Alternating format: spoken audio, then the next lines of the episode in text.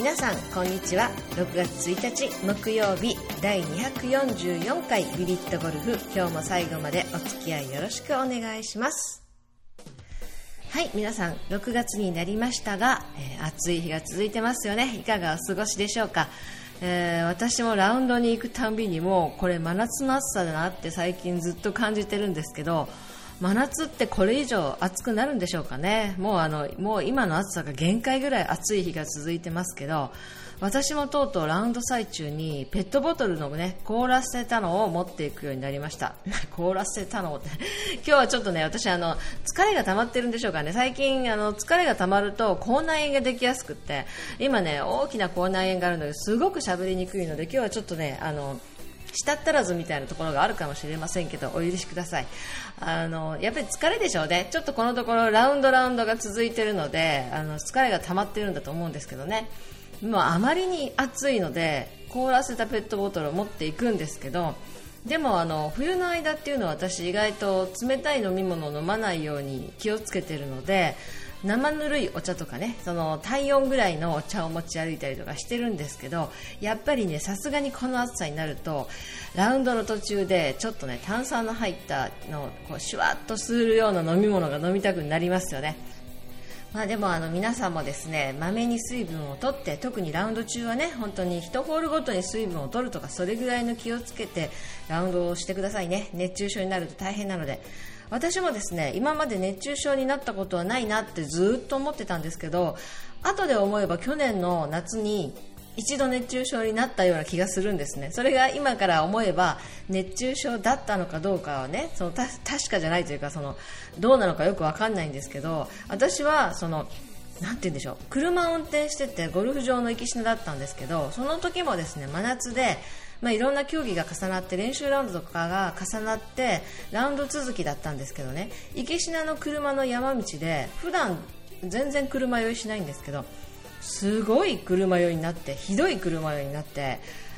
なんですか本当に気分が悪い目が回るみたいな感じになって私久しぶりに車酔いしたわとこの山道ひどいんだなと思ってあの山道がひどかったせいだと思ってとにかくまあその日はですね、えー、ノームで中止になったので家になんとかたどり着いて帰って1日寝てたんですけど本当に夕方までこう目は回るわもう気分は悪いわみたいな感じでね。でちょっと夕方まで寝て治ったんであただの車酔いだったのかなでも車酔いなんて久しぶりだなってすごく不思議な気がしてたんですけどその後同じコースに行ったんですね。で同じ山道をずっと、まあ確かに山道がすごく険しくて長くて、普段あまりお目にかからないぐらい険しい山道を延々と登っていくようなコースなんですけどね、コースなんですけど、えー、後日同じコースに行った時はなんてことなかったので、後で、あ、もしかしてあの日は車酔いじゃなくって熱中症だったのかなって後で気づいたっていうことがあったんですよね。なのでその熱中症になっている最中っていうのはやっぱり自分が体調悪くてぼーっとしているせいもあるんでしょうけどあこれが熱中症なんだと気づかないことってありますよね。でそのまま放っておくとあの重篤な症状になったりすると思うので皆さんもねちょっと体調悪いなと思った時は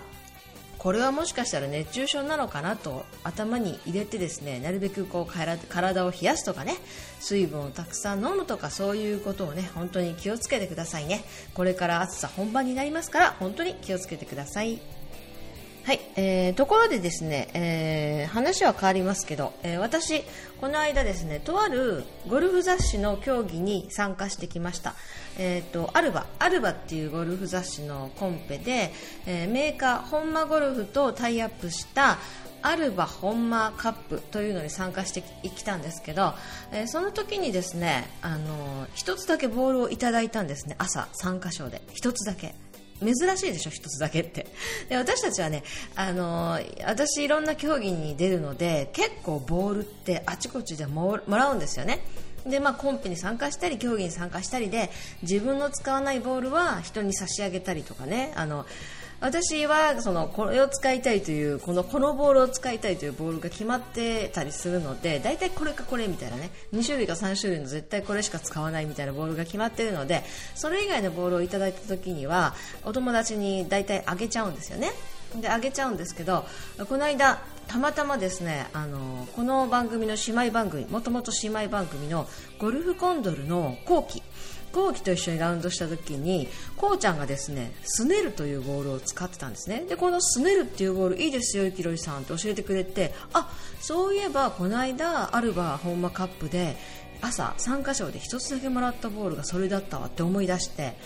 でそのね朝の参加者でこれ1つどうぞってもらった時はワンスリーブでもワンダースでもなく1つと思ったんですよ。普段ねあのひどくても少なくてもワンスリーブはいただけるんですよね参加賞って大体。なので1個だけ変なのと思ってで見たこともない名前も聞いたこともないボールだからあこれなんかあのあんまり良くないボールなんだろうなってよくあるじゃないですか。名前も聞いたこともないようなねそのあのなんていうのかなあのとんでもないコンペでちょっともらったりするとかね。聞いたこともない見たこともない。ちょっとあんまり性能の良くない。そういう系統のボールなのかなと思ったんですよ。思ったんですけどところがそのボールがスネルというボールで、えー、そのご一緒した時にこうちゃんがですねこのボールを使ってたんですよ。であのゆきろさんこのボールすごくいいんですよって。実はですねあのタイトリストのプロ V1 と、えー、テーラーメイドのツアプリファードを開発した人が独立して自分の名前を付けて作ったボールなんですよっていうことを教えてくれたんですよ。それで、ああ、そうなんだって聞いて、帰ってネットでいろいろ調べてみたら、なるほどあのスネルさんという方がえもともと何年間もタイトリストやテーラーメイドでその開発に携わった方がですね独立して自分ご自分の名前を付けてスネルというボールをね今販売してるんですけどあの価格的にはちょっとねお安いみたいです。あのだいそうですね、えー、ツアープリファードとかタイトリストのプロ V1 の3分の2とかね半半分はいかないのかだいぶ、まあ、かなり安いんですよ。でなぜ安いかというと、えー、ツアープロに、えー、ボールの提供をしていないと。メーカーはそのツアープロにボールを提供するイコール、えー、ボールを提供してなおかつそのあのスポンサー料を支払うのでボールの値段は高くなるんだけど、えー、ここのメーカーはあえてツアープロとの契約でですとかねそういうことをせずに、えー、製品を安価に抑えているからだというようなねそういうことが書かれていたり、まあ、そういう感じなんですけど性能的にはかなりだから安心できるとか信頼できるのかなと思ってね。別にその,、えー、そのボールの宣伝をしようと今日思ってるわけじゃないんですけどいろいろまあそういうことを調べてたらそのボールに関してすごく面白いネタをたくさん見つけたので今日はちょっとねそれをご紹介してみようと思います、えー、例えばですね皆さんはボールの耐久年数ってどれぐらいだって知ってますか、えー私もですねそのさっき言ったようにいろんな競技で、まあ、ボールをもらったりしてあ自分が使いたいなと思うボールっていうのは置いといたりするんですね。で置いといたりするんですけどあの気づいたら同じその、ね、使おうと思いつつまだ使ってないまま、えー、1年経ちましたとか2年経ちましたっていうことがたまにあるんですよね。で今ですね私の家にはそんな感じで自分で買ったんではないんですけどスリクソンの Z スターが5ダースあるんですよ。で5ダースをついこの間ねちょっと初めて使いかけたんですけど多分1年か2年前一番古いので2年前ぐらいだと思うんですよね。なってるんですけどあの Z スターだからちょっと1回使いたいなと思って人にあげずに置いてたら5ダースぐらい今溜まってるんですけど2年ぐらい前のがあるんですね。あるんですけど、えー、その何年ぐらい置いといても大丈夫なものかっていうのを気になったので調べてみるとなんとですねボールっていうのは大体平均的にどのメーカーもですよ。このあのどこのメーカーとか限定なくどのメーカーでも5年後あたりから少しずつ劣化して影響が出てくると考えられているそうなんです。なので家で2年置いてて3年置いててじゃあ性能が落ちてるかって言ったら全然落ちてなくて心配はないということでしたね。でただですね注意しなきゃいけないのはえー、車のトランクの中で炎天下でねその車の中がその70度になったりとか50度以上になったりしますよね。そういうのは劣化してくるので、えー、5年も持たないという感じなんですけど普通に家で普通の気温で、まあ、特に日本みたいな気温で置いとくのには5年ぐらいは大丈夫ということでした。であとですねボールっていうのはどれぐらいの耐久性があるかという問題なんですけどあの使わないで5年間置いてたボールそれを使い出しましたとしますよね。今日は朝初めてスタートホールで1球打ちました。じゃあこのボールはいつまで使えるんですか？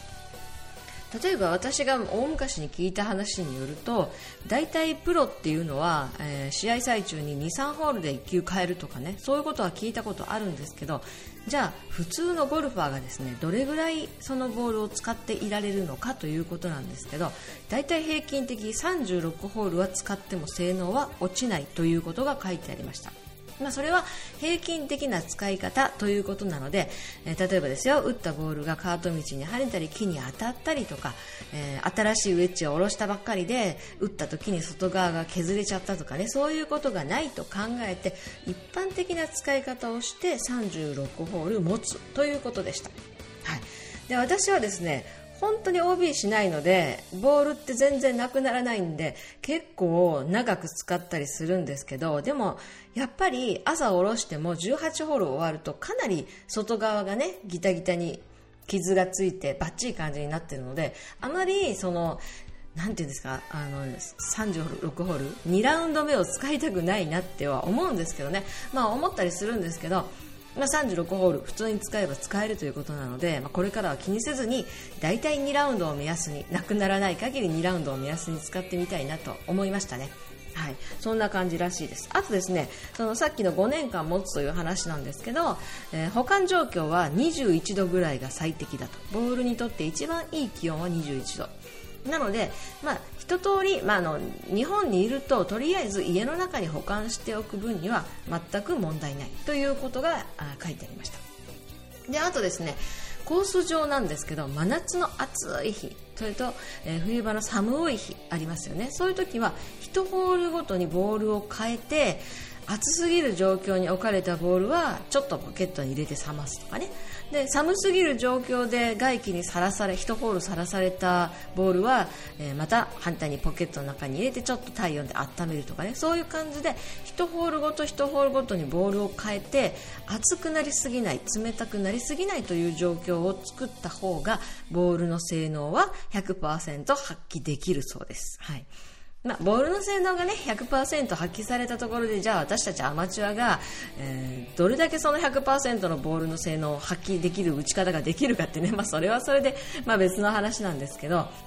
まあ、それがボールの性能を発揮するにはいいということでしたあとですねそのまあ普通に使って36ホール耐えるんですけど一般的にドライバーを打ったドライバーばかり打ったとしたらドライバー100回100打分は、えー、性能が衰えずに耐えられるようになっているということなので100回分のドライバーを打ってもまだまだままだ性能は落ちずに、まあ、そこからだんだんだんだん性能が落ちてくるということらしいです。はい、なんだか今日はですね久しぶりにゴルフ番組らしいゴルフに役立つ話題をお届けできたんじゃないかなと思っておりますが皆さんもですね、え好みのボール、え、何でもいいよという方これじゃないとダメっていう方たくさんいらっしゃると思いますけどボールの性能について今日はお話ししてみました。そんな感じでお届けしました。今日は第244回ビビットゴルフでしたが次回245回も楽しみにお待ちください。皆さんでは次回までお元気でお過ごしください。今日もありがとう。